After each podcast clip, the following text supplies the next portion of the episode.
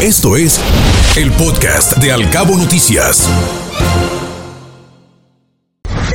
Locales. El pabellón cultural de la República solo puede albergar eventos masivos en el teatro al aire libre y el estacionamiento. El daño más serio se encuentra en el teatro principal. Así lo externó el subdirector de Protección Civil de Los Cabos, Francisco Cota Márquez. Estiman que durante el invierno los apagones serán casi nulos en los cabos. No se diga que existe un mayor volumen de energía disponible, sino la reducción de los consumos. Así lo anticipó la directora ejecutiva del Centro de Energía Renovable, Calidad del Aire y Ambiental, Jacqueline Valenzuela. Solicitan el retiro de por lo menos 60 concesiones de transporte público en San José del Cabo. Por mucho tiempo han trabajado a medias, así lo dijo el director del transporte de los Cabos, Omar Torres. Y la Canaco de los Cabos va a celebrar 90 años de fundación. Por cierto, que es uno de los organismos empresariales más antiguos de México. Así lo dijo el presidente de los comerciantes organizados, Gustavo Rubio.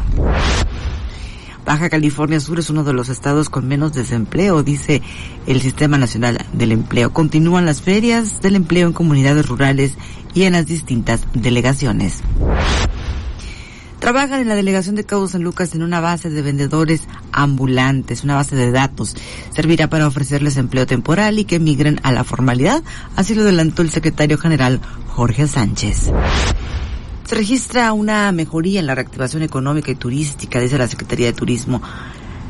A través de su titular Maribel Collins dio a conocer que hay una gran mejoría en la reactivación económica y turística. Destacó que existen varios indicadores muy positivos, además de que trabajan en el Plan Estatal de Desarrollo para disminuir la brecha económica que existe en el norte con el sur de la entidad. Y sigue el formar, sí, el Fondo para la protección de recursos marinos sigue el ejemplo de preservar especies reservadas para la pesca deportiva y reciben un reconocimiento de la IJFA. Esperan que se siga sumando un récord en tamaño y peso de las especies que se capturan en los cabos y que vengan más turistas a practicar esta actividad a la zona. No hubo en Baja California Sur un despido masivo tras cierre de comitarios, dice la Secretaría de Salud. La secretaria de Salud en Baja California Sur, la doctora Cecil Flores, mencionó que se dio una reducción de personal junto con la baja de contagios y que se reubicaron en áreas de unidades de salud o se les terminó el contrato. El gobernador del estado, Víctor Castro, niega que prometió en campaña otorgar plaza a maestros compensados y eventuales. Anticipa que no se les va a descontar el día quienes participaron en el paro pasado.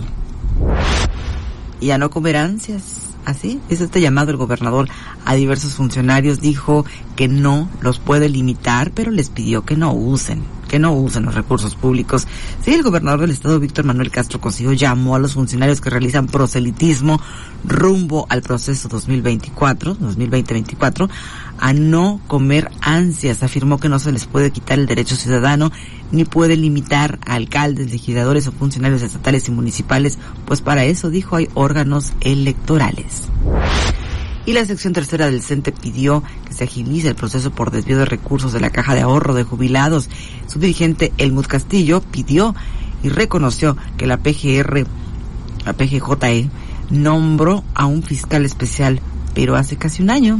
Los afectados no pusieron la denuncia y ya es necesario que se finquen responsabilidades. Escuche Al Cabo Noticias de 7 a 9 de la mañana con la información más importante de los cabos, México y el mundo por Cabo Mil Radio 96.3. Siempre contigo.